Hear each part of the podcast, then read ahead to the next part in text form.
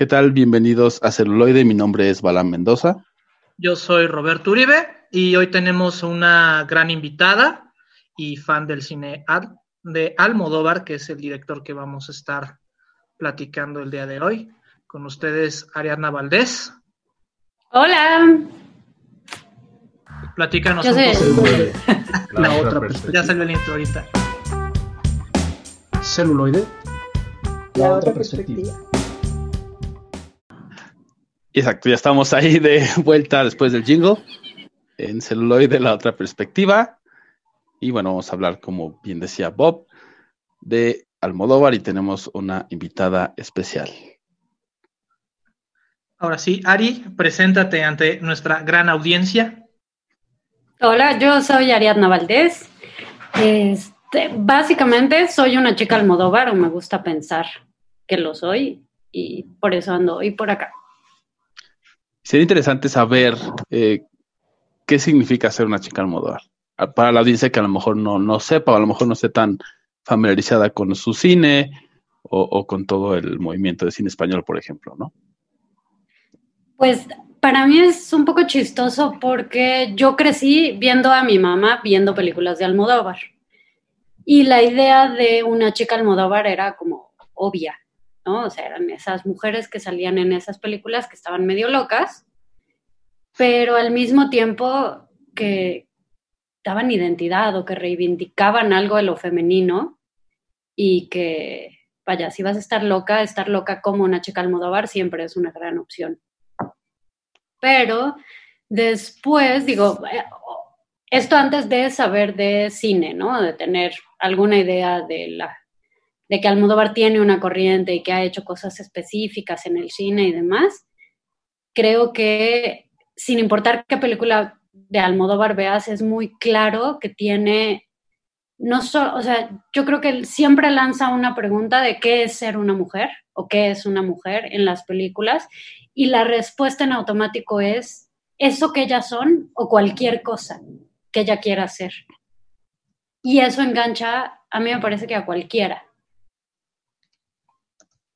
Sí, creo que eh, justamente acabo de ver hace un rato em, Carne Trémula, que es una de las que, que, yo traigo, de las películas que traigo, y justamente, ¿no? Empieza con esta mujer, ¿no? Que va a dar a luz y la otra mujer que está ahí para ella y no la conoce y es como todo muy fortuito, pero puedes ver mucho de su personalidad y como ese, como dices, esa, esa fuerza también, ¿no? Creo que presenta mucho mujeres no fuertes en el sentido tradicional, por así decirlo, que sería que a lo mejor puedes llegar a, a, interpretarse como voluble o etcétera, sino realmente fuertes, que realmente están ahí, pasan por un montón de cosas y, y, siempre mantienen como ese espíritu, ¿no? Y es algo bastante, bastante loable. Sí, y de hecho, este, como tal, Almodóvar se puede llamar como una especie de subgénero, porque dentro del movimiento español, este, siempre el cine de Almodóvar, tanto por su temática como la manera en que te presenta a los actores con los que trabaja, este, es muy particular. Sí, yo creo que eh, por ahí ha trabajado con, ¿no? También tiene su, su, como podemos decir, como su listado, su grupo de actores y actrices con los que colabora usualmente, y también ya tiene como muy bien ubicado cómo utilizar ciertas características, ya sea físicas, ¿no? O, o, de la voz, o etcétera, con cada uno de ellos o de ellas. Eso, eso también se me hace muy, muy interesante que, que él utiliza, ¿no? Claro, y este, pues bueno, también todo este tipo de cine que también es, por así decirlo, con causa o con una intención, que es la inclusión y ver este distinto, distinto tipo de perspectivas que al fin y al cabo es parte de nuestro trabajo y de, nuestro programa. El mostrarles las distintas perspectivas y yo creo que a lo largo de todas las las películas de Almodóvar o, en su mayoría, siempre existe este elemento inclusivo. Sí, yo, eh, algo que también podemos eh, ver mucho, ¿no? En, en, en, su cine, como dices, ¿no? Esta inclusión, pero también como el sentido, o lo que yo pude ver, el sentido de comunidad, ¿no? Como todos estos diversos tipos de personas, de personalidades, ¿no? Y que, y que son inclusivas ¿no? Eh, en ese sentido, que no están tratando de excluir, aunque el resto de, a lo mejor la sociedad como constructo eh, no lo permite, pero ellos sí, como todos sus personajes están intentando, a pesar de que en algunos pueden llegar a ser como muy dramáticos y pueden tener conflictos de intereses y puede haber como una serie de situaciones fuertes, siempre se siente ese sentido de, comunidad, de, pertenencia y de inclusión. Eso es algo bastante, bastante interesante también dentro de todo su cine. Sí, pero adelante, adelante. Ah, que, que esto de la, de la inclusión, a mí siempre me da la sensación de que son mujeres solas acompañadas. Okay. y que, que, la inclusión o el, es, es hacerse compañía. Son mujeres que, que, que, podrían salir adelante solas, no necesitan a alguien más, no necesitan un hombre, ni siquiera a su madre, por más locas y hermosas que sean los personajes, pero hay otra mujer que en algún momento se acerca con la que comparten y andan el camino juntas, pero siguen siendo diferentes y sigue habiendo espacio para que cada una de ellas sea esa cosa súper diferente y rara que, que es, ¿no? Así sean hombres vestidos de mujer o sean la agrado o sea lo que sea, siempre hay espacio para eso.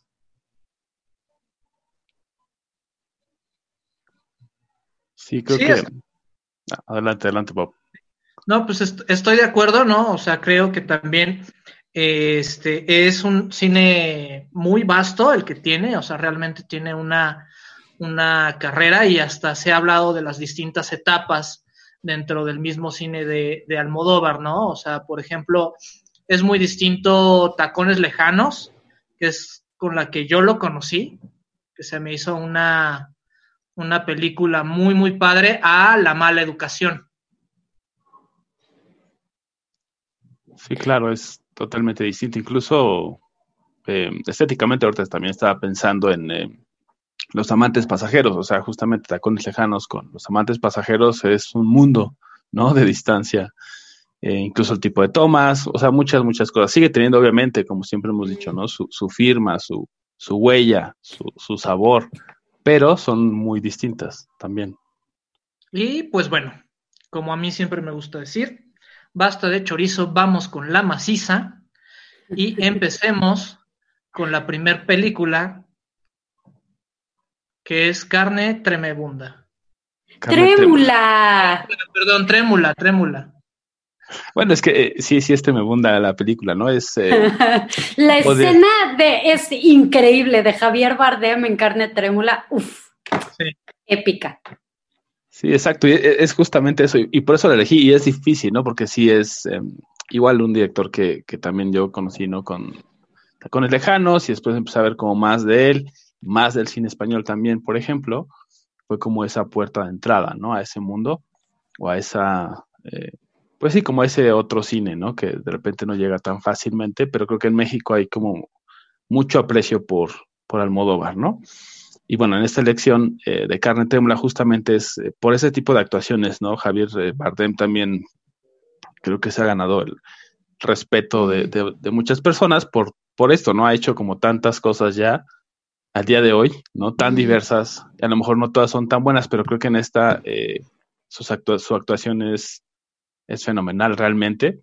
Es algo que, o sea, puedes sentir, ¿no? Como todo lo que están sintiendo los personajes y creo que eso es lo que logra muy bien esta película, ¿no? Puedes sentir eh, todos esos momentos de tensión sexual o de tensión de peligro, ¿no? De, de, frustración, de angustia, como puedes sentir todo este rango también completo de, sentimientos solamente de verlo, solamente de, de, cómo construye las escenas, ¿no? Y creo que eso es algo que, que él logra bastante, bastante bien.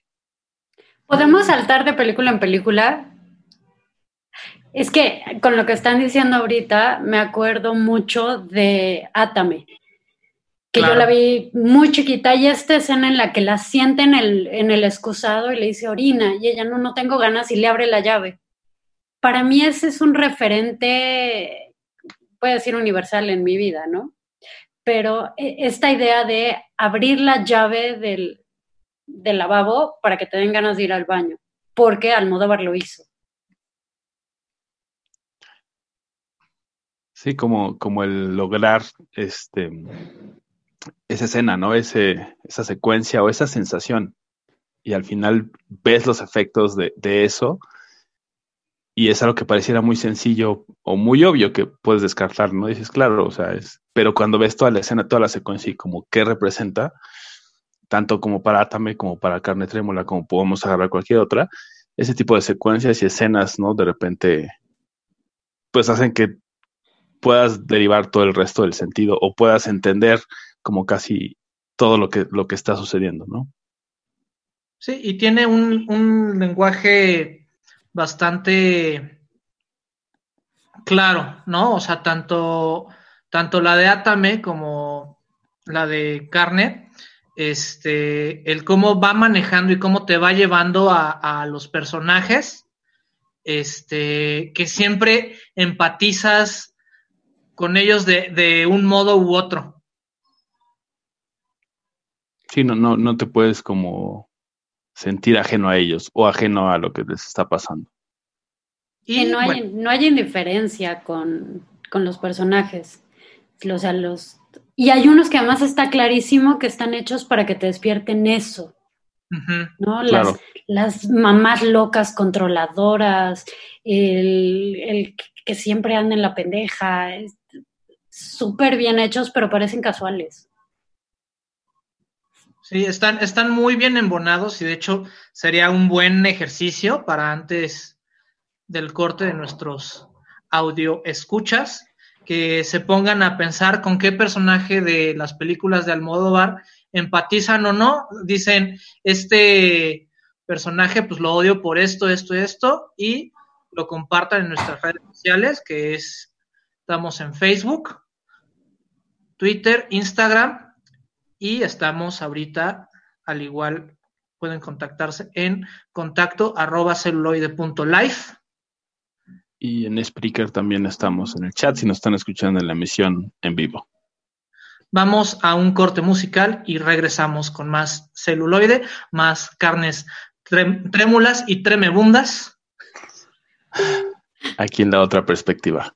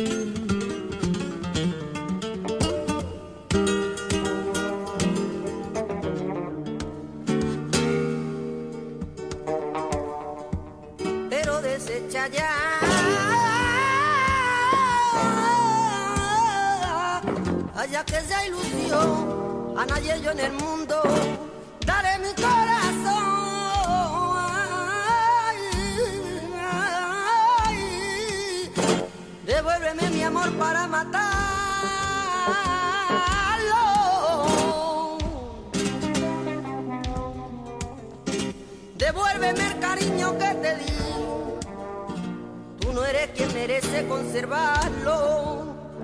Tú ya no vales nada para mí.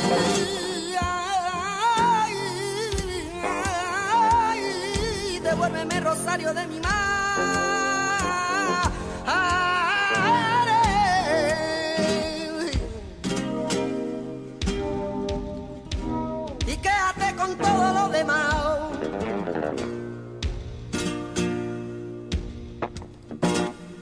Tuyo te lo envío cualquier tarde.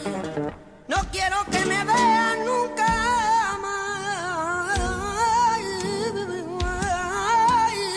Devuélveme rosario de mi madre.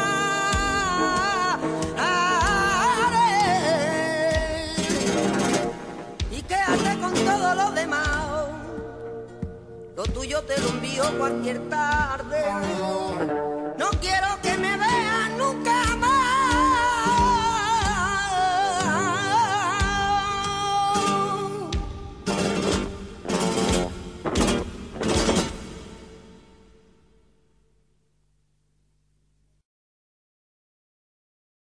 Y ya estamos de vuelta aquí en Celuloide, la otra perspectiva, hablando sobre el cine de Pedro Almodóvar. Sí, y ahora vamos a hablar de una de mis películas favoritas del mundo mundial, que es la de Hable con ella. Y había dejado en el tintero la cuestión de empatizar con los personajes, porque aquí me, se me hace uno muy interesante, este, Benigno, digo, sin platicarles mucho de la película, Benigno es un enfermero que se enamora de una paciente en coma. Y es a través de los masajes que él, dentro de su locura, aparentemente, empieza a tener una relación con, con esta mujer. Y que raya en, en esa, sí, como dicen, esa locura, ¿no? Porque, digamos, una persona eh, como en la normalidad o, o en su sano juicio, lo podríamos poner así, pues no pensaría eso, ¿no? Porque no hay como una respuesta, ¿no? Por parte de, de, ella, porque justamente está en coma, pero él ya tiene como en su creación mental, tiene todo ahí resuelto, ¿no? Como que ya sucedieron todas estas cosas. Sí, y ahí... Adelante, adelante. Que es más allá, digamos, de la parte del acoso y, acoso y la locura y demás, a mí me parece muy bonito que él se enamora de ella cuidándola. Exacto. Que es en el acto de darle a ella y de cuidarla y de que ella esté bien, que él es capaz de amarla. No quitándole, sino dándole. Sí, no, o sea, la- las circunstancias en las que esta mujer, mujer cae en, en coma y lo que Ariadna comentaba, ¿no? También hay otra mujer que tiene otra relación que también está en coma, que es una mujer muy masculina que de hecho es torera, este, tiene un accidente en el ruedo y tiene a su novio que es un este, cronista de viajes o reportero, sí, ¿no? Cronista de viajes podría decirse. Pues sí, algo así como. Es Pues un sí, algo no sé. y le pagan por hacer cosas. Mientras viaja. le pagan. Y, y- y justamente Benigno se da cuenta, ¿no? Justamente porque no existe este, este dar de la otra pareja y, a- y- y al contrario dice, oye, seguro que no tienes ningún problema con, con tu mujer porque veo que como que no... No se algo no está bien. Algo no está bien. Algo ahí no termina de encajar, ¿no?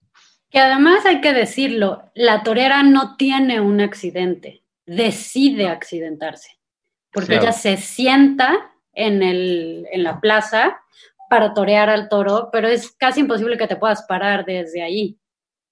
Entonces ella se pone para que el toro la cornee. Sí, empieza como todas estas complicaciones, ¿no? Y a veces eh, puede parecer como que eso no sucede en la vida real, ¿no? O sea, como que solo es cine, pero yo creo que sí, la vida tiene como todo ese tipo de situaciones que a veces nos contamos a nosotros o acciones que tomamos, ¿no? Como ella que dice, o sea, tiene todas estas cosas que no sabe tampoco cómo articular en palabras y, o de otra forma, y entonces toma esa decisión y tiene todas esas repercusiones y después vamos viendo también cómo de alguna manera toma conciencia, ¿no? De, de, lo que realmente significó haber tomado esa decisión y todo, y todo lo demás, hasta cierto punto. Pero, pero es interesante eso. Y también una de las escenas que a mí me gustan mucho, pues obviamente es cuando está eh, la, esta famosa canción de Caetano Veloso de eh, Cucurucu, eh, Paloma. Sí, no, es, es... Creo que es el cover más triste de, del mundo mundial. Sí, y es por cómo construye la escena, o sea, verlo y, y o sea, y sí dices, claro, me, me, siento identificado completamente, ¿no? Es, te arrebata, ¿no? Completamente mm. esa secuencia. Y constantemente no, no, nos está mandando al pasado, entonces estamos encontrando las relaciones que fueron y que ya no son, lo cual le da un tinte muy nostálgico a la, a la película. De ahí las piedras jamás. Exacto. Sabrán de amores. ya te estoy llorando, o sea, yo me. Yo, yo, sí, nada más de acordarme. Nada más de acordarme, o sea. Me, me, regresa, me regresa esa canción, me regresa a esa edad, me regresa a lo que de repente uno estaba pasando adolescentemente en esos, en esos años tiernos. ¿En qué año salió? En el 2002. 2002, sí, ya tiene Ok, 18 bueno, años. okay. yo no era años. un adolescente, pero está bien. ¿Tú, tú eras una post-adolescente, adulta? adulta joven. Una adulta, eso sigo siendo. Sí. Una adulta más joven. sí. Pero sí, ciertamente esa, esa escena está muy, muy bien construida y, y puedes ver eh, también eso, no solamente como dices, es, esa añoranza que, que, tiene, sino también ese conflicto que existe y esa como desazón que tienen, ¿no? Porque están, justo es eso, ¿no? Lo que no tienen, o sea, como que haya lo que no les impide darse cuenta que están ahí, que al final ya están ahí, si se quieren, si se interesan el uno por el otro, pero hay algo que se aferran justamente a otra cosa y, y hay esa desconexión, por así decirlo, que es lo que al final, como dices, Benigno le dice, o sea, ya hay algo que no cuadra, hay algo que les está faltando y, y no es que sea externo, no es que, no sé, no, no, sea, no es ningún factor externo, solo son ustedes los que no quieren darse cuenta de, de eso, que se tienen el uno al otro y podían, y puedan tener una mejor relación, vaya, ¿no? Eso y también el, el el homenaje que tenemos al, al, cine mudo en esta película se me hace uh -huh. algo tan excel, excelso, o sea, porque sublima la relación sexual. Claro. Bueno, es que así no sería violación, ¿no? Sí, sería, sí, sí, sí. Que, que es a lo que vamos, que es, es dentro de la locura del personaje, es algo consensuado cuando realmente no lo fue. O sea, literal, o sea es una violación, Solo la. Sí, como eso. que trató de no ponerla, o sea, porque ha hecho como otras escenas que son totalmente crudas, ¿no? Y totalmente uh -huh. fuertes. Pero creo que aquí también, o sea, lo hizo no para dulcificarnos, por así decirlo, a la audiencia, sino porque el personaje así lo hizo, vaya, o sea, el personaje fue así, pero tampoco te lo endulza diciendo, no, no, no pasó, sino sabes qué pasó y cuando lo confrontan incluso el, el, resto del staff médico, ¿no? Te das cuenta que te está diciendo, pues sí es, o sea, es, es lo que es una violación, no hay, no hay consenso. No puede haber consenso porque está en coma. El personaje tiene consecuencias a esas. Exactamente, exactamente. Entonces, eh, eso es, se me hizo fuerte, es muy fuerte ciertamente, pero también es algo que, que te presenta de esa forma también que hace que reflexiones junto con los personajes, ¿no? Otra vez es nombrar de alguna manera la soledad de él, Sí. ¿no? Personajes solos. O sea, él está tan solo que puede llegar a este, ese punto sin darse cuenta de que estaba violando o estaba abusando y él cree que está amando. o él de alguna manera está amando, pero está tan solo que, que el contacto con el otro, con un otro que responde, ni siquiera es reconocido. Sí. Y pues bueno, nosotros los reconocemos a todos nuestros escuchas y regresamos después de este corte musical con algo de Hable con ella. Regresamos con más celuloide, la otra perspectiva.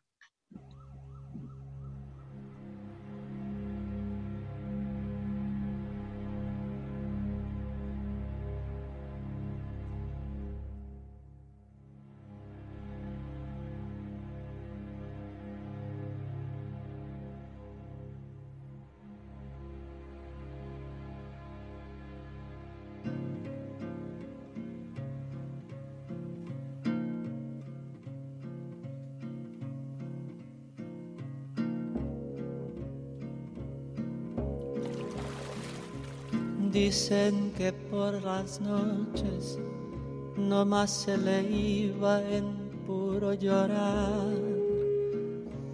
Dicen que no comía, no más se le iba en puro tomar.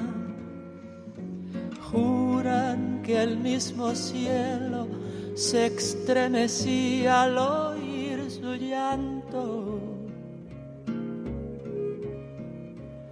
Cómo sufría por ella, que hasta en su muerte la fue llamando.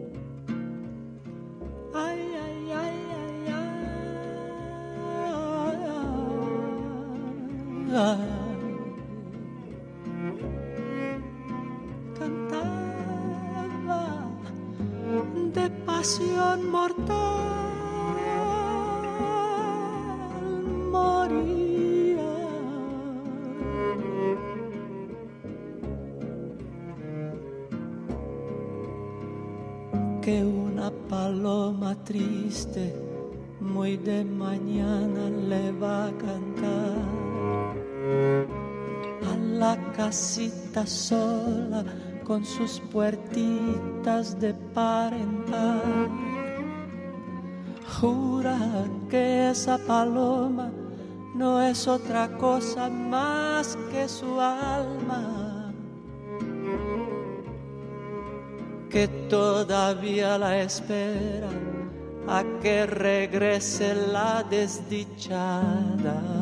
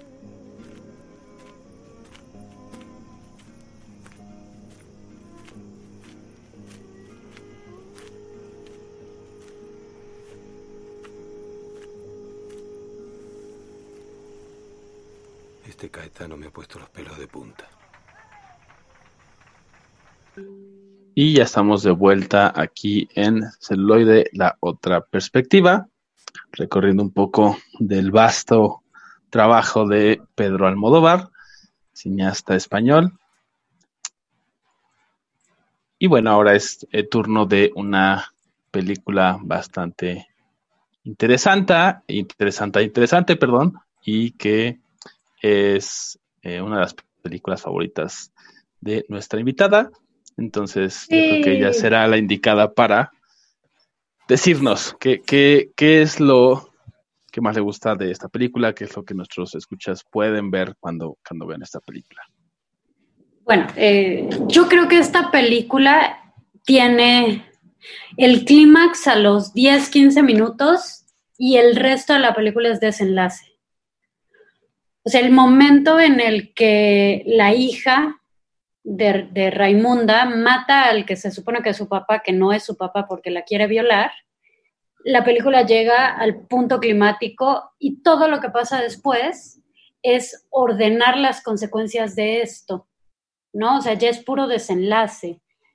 Y esa parte me gusta muchísimo. Me gusta la escena en la que Penélope Cruz, Raimunda, está lavando los, los platos, ¿no? Que es una toma hacia arriba y se ve ella lavando los platos y los pechos, que es súper bonita la, la escena y bueno, me gusta mucho porque sale mi actriz favorita, que es Carmen Maura, ya como, como la abuela, como la vieja, ¿no? Yo me acuerdo de ella en Mujer al borde de un ataque de nervios, como la joven.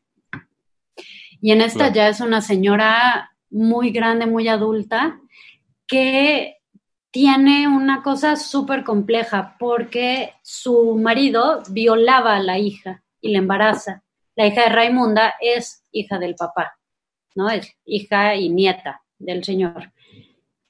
Y Carmen Maura, la, mamá, nunca se da cuenta que, que, su marido violaba a la hija y curiosamente ella decide matar al papá porque le pone el cuerno con otra vecina del pueblo, no porque violaba a su hija.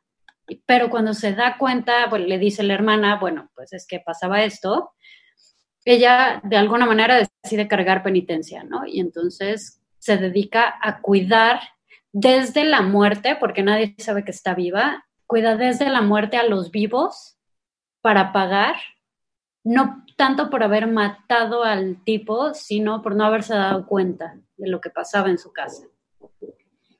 Y las otras dos hijas de alguna manera también tienen que hacerse con las consecuencias de haber sido violada por el papá, de tener 14 años y una hija, de irse a Madrid y tener tres trabajos súper cansados y demandantes, pero hay algo bonito que pasa, siempre hay magia, de alguna manera surge una oportunidad y abre el restaurante y entonces empiezan a pasar cosas bonitas y empiezan a encajar, ¿no? Ya es el desenlace y todo empieza a acomodarse.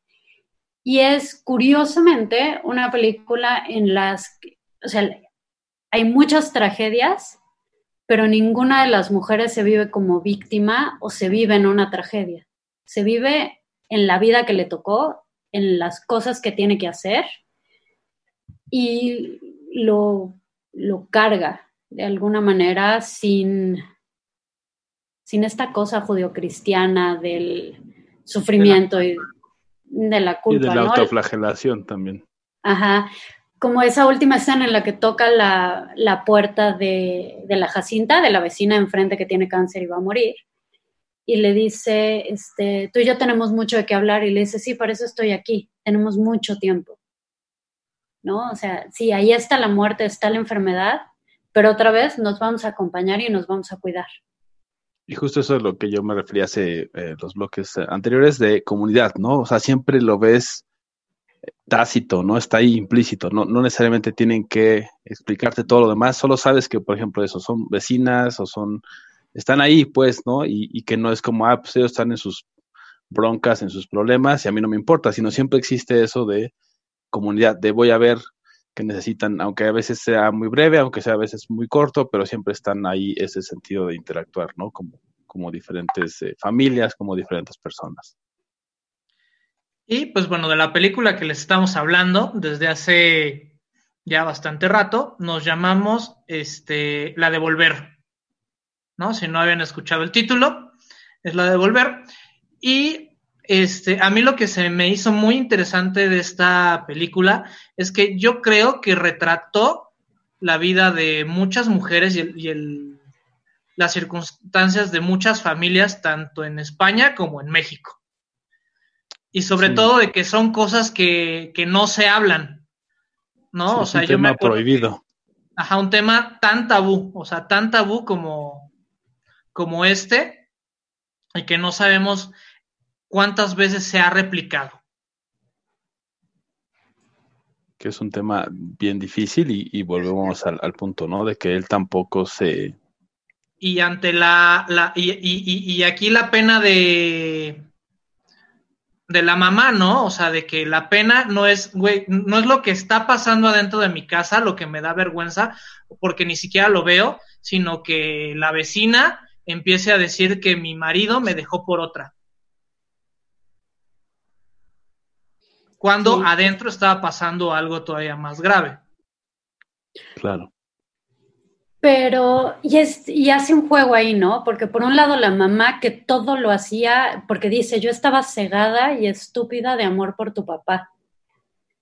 Y permite que pasa esto. Y es ese amor ciego el que la lleva a matar al, al marido con la amante mientras están dormidos.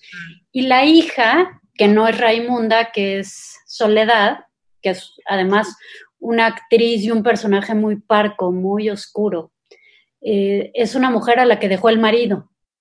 Sí. Y, y la mamá le pregunta, oye, ¿y él no va a volver? Y le dice, no, se fue. Pero así, ¿no? Los hombres se van. Y pues quién sabe si va a regresar, no hay un divorcio, simplemente se fue. ¿No? Que es una historia, el, el padre asesinado, ese marido que se fue y el otro asesinado. Exacto, entonces estamos teniendo, diría Jodorowsky, como varias muertes simbólicas y muertes reales que se repiten una y otra vez. En, Eso lo diría Lacan, no Jodorowsky. o sea, inicialmente lo diría Lacan. Nada más te estoy molestando. Sí, también ahorita estaba checando el, los premios, ¿no? O sea, también es, es interesante ver dónde fue, fue reconocida, ¿no? Por ejemplo, un, un Globo de Oro como mejor película en lengua no inglesa, igual en los eh, premios BAFTA. Y bueno, otro de los puntos es eh, las actrices, ¿no? Justamente también ganaron por ahí eh, varios premios, por ejemplo, en, Cannes, ¿no? Por, sus actuaciones, por sus interpretaciones. Entonces, todo eso también eh, nos habla acerca de, la calidad de esta película y de, lo importante y de, y de, cómo fue reconocida, ¿no? En diversos festivales, justamente que se dedican a ver cine, a criticar cine y a, obviamente a premiar a aquello que ellos consideran, eh, pues, bueno, ¿no?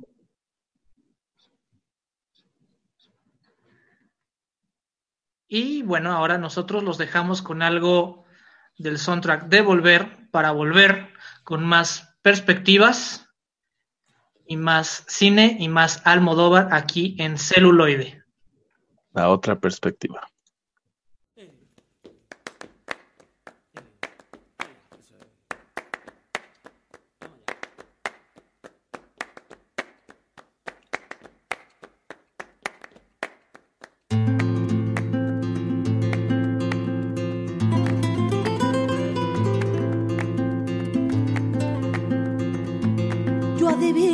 Parpadeo de las luces que a lo lejos van marcando mi retorno. Son las mismas que alumbraron con su pálido reflejo juntas horas de dolor. Y aunque no quise el regreso, siempre se vuelve al primer amor. La vieja calle donde le codijo, tuya es su vida, tuyo es su querer. Bajo el volón, mirar de las estrellas que con indiferencia hoy me ven volver, volver.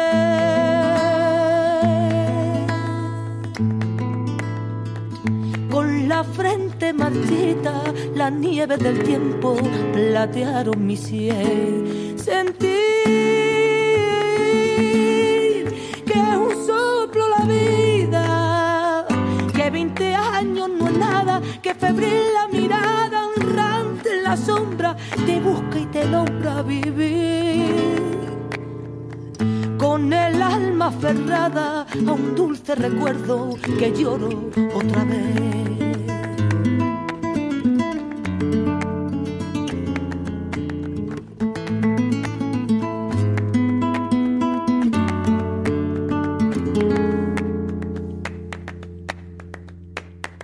Tengo miedo del encuentro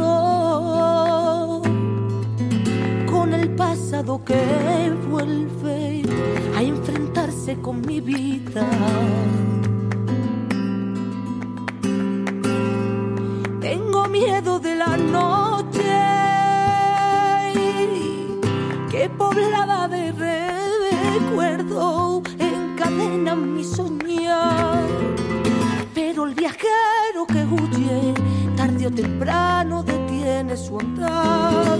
Y aunque el olvido que todo lo destruye haya matado mi vieja ilusión, guardo escondida y una esperanza humilde que es toda la fortuna de mi corazón.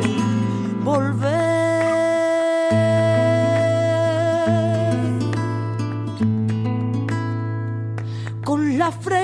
Marchita, la nieve del tiempo platearon mi sien. Sentir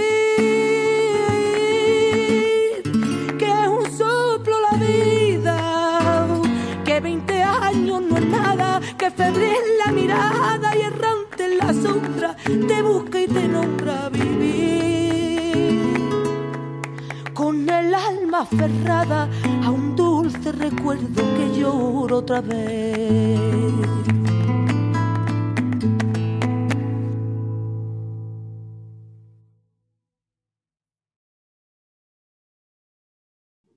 Ya estamos de vuelta aquí en celuloide, la otra perspectiva. Y bueno, ahora está eh, una otra película más de este gran cineasta español, Pedro Almodóvar, y la película es La piel que habito. Exacto. Yo creo que esta es una de las películas más oscuras que tiene Almodóvar, si no es que la más oscura. Que Es yo la he visto. más oscura, oscurísima. Sí, sí, sí. No, o sea, realmente, si ustedes disfrutan de los thrillers psicológicos y los thrillers como, como tal, cuando se van desarrollando y te vas enterando de todo lo que pasa a lo largo de esta película, te quedas así de wow, wow, wow. O sea, íbamos en primera y de repente estamos en quinta, o sea, ¿cómo? ¿Cómo llegamos ahí? ¿Qué fue lo ¿Cómo que pasó? Sí. Y aparte, aquí este, este, Antonio, Antonio Banderas Banderas. representa un personaje tan padre y tan oscuro que es donde tú dices, ¿en cuántas producciones no lo han desperdiciado? Cuando puede llegar a, a En todas, menos en El gato con botas. Ajá, exacto. sí, porque al menos lo sacan de su este papel de, de galán, de galán español. Sí, exacto. Ajá. Sí, es una, es una gran actuación de él, pero también, porque Almodóvar repite, bueno, no repite, o sea, trae a, las, a, las, a los mismos actores a diferentes películas y entonces ves a la que sale de la mamá de, de Antonio Banderas en La piel que habito, que es la que sale de mamá en este Tacones Lejanos también. Son las mismas actrices envejeciendo. Y eso también da así como. Bueno, Antonio Banderas también, porque sale en Atame cuando era Claro. jovencillo. Y luego acá Era ya. muy, muy joven. Ajá, y luego se hizo un respetable cirujano. No, pero sí, e- eso, es- eso sí es eh, bastante bueno, ¿no? Que también eh, Almodóvar usa, como dices, ¿no? Ese tipo de situaciones o de actrices o de actores. Entonces, eso te da esa familiaridad, por así decirlo, ¿no? Que es la misma actriz de mamá, entonces como que ya te da ese feeling de mamá y ya te conectas, ¿no? Como con ese arquetipo, por así decirlo, de mamá. Entonces, eso también eh, lo aprovecha a su favor. A mí lo que me pasa es que busco el ahora cómo le va a dar la vuelta. O sea, ya, ya me presentó este actor de esta manera. Yo digo, ahora, ok, lo vuelvo a ocupar, pero ahora cómo le va a dar ese, ese giro. Y aquí te sorprende completamente. O sea, no te esperas que... Sí, hay asombro todo el tiempo. O sea, no es cierto, no es cierto, no es cierto. Porque en esta, me parece que en esta película, a diferencia de todas las demás, no hay esa inclusión. Son justo personajes que están juntos, pero están abismalmente separados y no tienen contacto el uno con el otro como personas, pero sí como cuerpos. Exacto. Y entonces, en este, citando a Lacan, en el encuentro con lo real, la cosa se vuelve horrorosa. Porque además quieres más de eso. Sí. No, en ese sentido, este, también nos tenta, ¿no? Nos tenta a nosotros como espectador y- y juega con ese morbo. O sea, ¿hasta dónde más vas a llegar? O sea, ¿cuál es el siguiente paso? Ok, estoy horrorizado, pero no puedes dejar de ver la película. Sí, estás ahí como atraído, ¿no? Y, lo usa mucho, igual, eh, me voy a regresar al, al primer bloque, ¿no? Con carne trémula, o sea, las escenas eh, de sexo y todo eso, o sea, eh, no puedes dejar de verlo. Y cómo lo construye, y sabes que es morbo, ¿no? Y sabes que está siendo morboso, morbosa, y lo sabes, y te lo pone en la cara y aún así es como, ok, tengo que seguir viendo, ¿no? Y él juega mucho con eso, con ese sentimiento, con esa sensación. Pero es un morbo muy, muy fino, muy suave, no sé cómo decirlo, o sea, no te, no, no te da iu, sino que, que se siente suavecito. Más bien no te das cuenta de que era puro gradual. morbo. Y, y- y- y es que es tan gradual.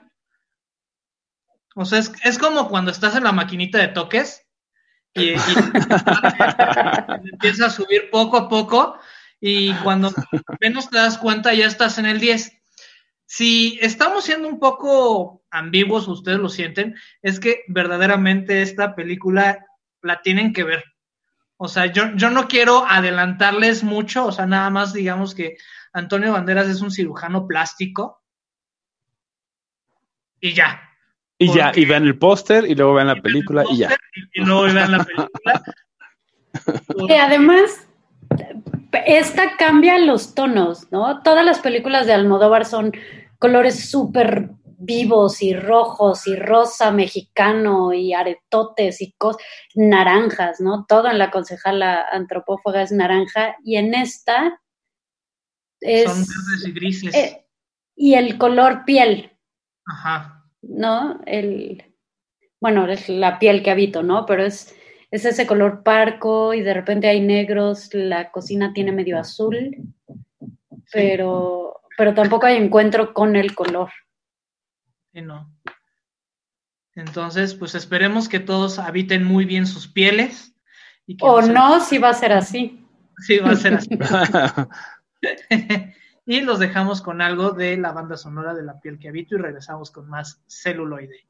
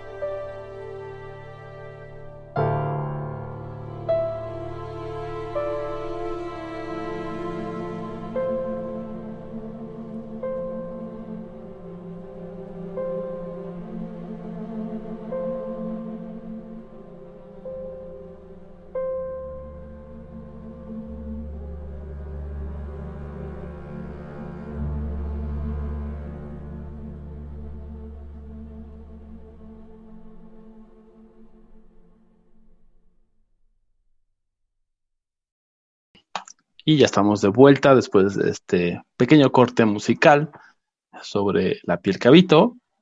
Y bueno, ahora vamos a avanzar como lo hacemos usualmente en el tiempo y vamos a hablar una película que justamente contrasta con la anterior y es Los amantes pasajeros.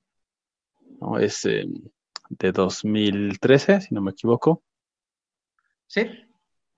Y que Sí. sigue a esta pues tripulación, ¿no? De, de una aeronave y como todas sus pues no solo vivencias, sino como todos sus Tripulante. digamos, pues no, más bien, o sea, como sus secretos, como sus, sus interacciones, como sus, o sea, los llegas a conocer bastante, bastante íntimamente, ¿no? Creo que es, es una de las más graciosas que tiene y, como hablábamos un poco fuera del aire, pues eh, llega de repente como a lo absurdo, como a ciertas cosas que son ridículas, pero eso también lo hace, la hace esta película bastante, bastante buena. que otra vez tiene el a los que están dormidos y como otros que están despiertos hacen con ellos y con sus cuerpos algo. Sí, como el, el no, el no consentimiento, ¿no? Ajá, la falta de consentimiento. ¿Qué te hace pensar si uno debería de quedarse dormido en el metro o en el avión, eh? O fingir que estás dormido. y ver qué pasa. Yo no aguantaría. sí, no. Pero aquí hay una, bueno, una de las escenas, y justamente estaba viendo que lo- la traducción como al inglés es eh, I'm so excited, ¿no? Como la canción, y justamente cuando están, cuando lo que decías, ¿no? Eh, Ariadna, de- del playback, ¿no? De que están ahí, están cantando y están haciéndole ahí al, al show, ¿no? Y justamente es parte del, del tráiler, porque creo que es una de las escenas que llama mucho la atención, que es muy graciosa, que es como muy, muy ligera en ese sentido. Y bueno, cantan justamente, ¿no? La canción de I'm So Excited, hacen ahí su, su baile, coreografía y todo esto, y también las, las, como las intimidades que se cuentan o las cosas que se cuentan también son completamente hilarantes. Sí, ¿quién, quién pensaría que la vida de los aeromosos y aeromosas es tan, tan intrigante? Tan entretenida. Ajá. Pero es otra vez Almodóvar, ¿no? La vida Sí. de cualquiera es entretenida o puede llegar a ser entretenida. Porque habla de, de, o sea, bueno, en Todo sobre mi madre tiene a la gran actriz y a la gente famosa, pero siempre es cualquiera. Sus personajes son gente súper normal. Sí, súper sencilla, como muy común y no, no, no, no te esperas que tenga tanta historia detrás, lo cual los hace bastante humanos, polifacéticos y entrañables, ¿no? O sea, aquí yo le- les comentaba fuera de- del aire que repite con el actor que es este Javier, se me fue ahorita el apellido, pero es el mismo que hace Benigno en Hable con ella y también lo pone en otra situación bastante, bastante cómica. Que de hecho Benigno también sale en la mala educación, es el amigo. Sí, o bueno, amiga, amigo, amiga, Ok, sí, Amigo. A. amigue, amigue. es el amigue. Sí, bueno, en Sí. esta, en esta, en esta película pues vemos como todo eso, ¿no? La vida como de, como estamos diciendo, de los aeromosos, los aeromosas y, y una vidente ahí por ahí, ¿no? Mete ese, ese elemento como de caos, por así decirlo, de la vidente precisamente que le da como mucha carnita a todas estas eh, vidas que como decimos son cotidianas, pero también pues pueden llegar a ser muy, muy entretenidas, ¿no? Muy entretenidas de ver, de seguir y, y cómo se dan y surgen estas interacciones con, con esta vidente justamente. Esta, esta película me acuerdo que sacó un poquito de, de, por así decirlo, los estribos a muchos, no tanto por la película en sí, sino meses antes había pasado lo del vuelo este donde el piloto se había este, suicidado junto con todos los, los presentes. De hecho, también hay otra película que, que está muy buena, que se llama Relatos Salvajes, donde todos los que están en el avión están relacionados porque le hicieron algo a un personaje y resulta que ese personaje es el que está manejando el avión. Piloteando. Piloteando, piloteando, manejando. pues. Ah, Es los igual. pilotos se enojan. Por eso hacen esas cosas. No no se les da la debida, el, de- el debido respeto y entonces, eh, ¿para qué quieres? luego Ya viajarás. Ya viajarás, exacto. Mejor este, saluda a todos nuestros amigos pilotos, este, ¿no? Controladores aéreos y demás. Eh, definitivamente a no la es gente fácil. de aduanas, revisión de cavidades. Exacto, ¿no? ¿no? No es un trabajo fácil, pero bueno, alguien tiene que hacerlo, entonces ellos fueron los elegidos. Pues bueno, yo creo que eh, vamos ahora a un corte musical. Vamos con algo de los amantes pasajeros. Es eh, algo también gracioso, incluso en, eh, en la música. Ya ahí estarán escuchando esta canción y, y nos dirán qué opinan. recomendaciones. Exactamente.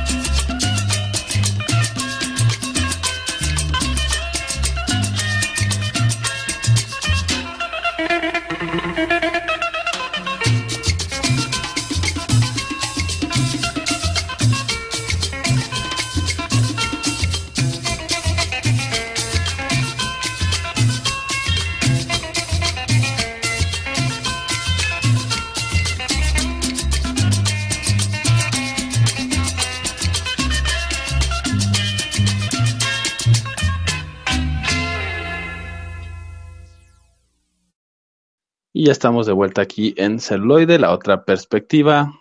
Y bueno, es hora de las recomendaciones de la semana. Y vamos primero con nuestra invitada. Exactamente. Yay. Yo recomendaría, creo, no, primero el corto de la concejala antropófaga, obviamente volver, mujeres al borde de un ataque de nervios y Julieta. Y así tienen las locas, las oscuras, las divertidas, todo, y un periodo súper largo. De todo un poco. Sí. Sí, sí. En mi caso, yo les voy a recomendar nada más eh, La mala educación. Pues sale nuestro mexicanísimo, este, Gael García, que muchos de sus familiares se enojaron por cómo lo representó Almodóvar, pero él estuvo muy contento y creo que hizo un gran trabajo, aparte de que le salen excelentes los acentos, tanto españoles como argentinos. Como norteños. Sí, Como que, norteños. que además es una actuación bellísima, porque sale guapísima cuando está disfrazada y volvemos a, esta, a las escenas morbosas, ¿no? Porque esa escena en la que se lame la mano y Sí, sí, sí. es, Esa escena. es impresionante, pero es la clase de cosas que no se te olvidan, que hace Almodóvar, que no se te olvidan. Que se quedan contigo. Sí, Sí, porque es... concuerdo. Sí, sí. es demasiado. Tendrán que verla nuestros escuchas y ya nos dirán si, si va a ser memorable y Nos cómo. acompañará por el resto de su vida. Exactamente. Y bueno, yo por mi parte les recomiendo todo sobre mi madre. Bastante buena, bastante interesante. Y este ya nos dirán también qué, qué opinan de, de ella, si es que la llegan a ver. Y, y bueno, ha llegado el momento de decir adiós, al menos por esta emisión. Mi nombre fue Balam Mendoza. Yo soy Roberto Uribe.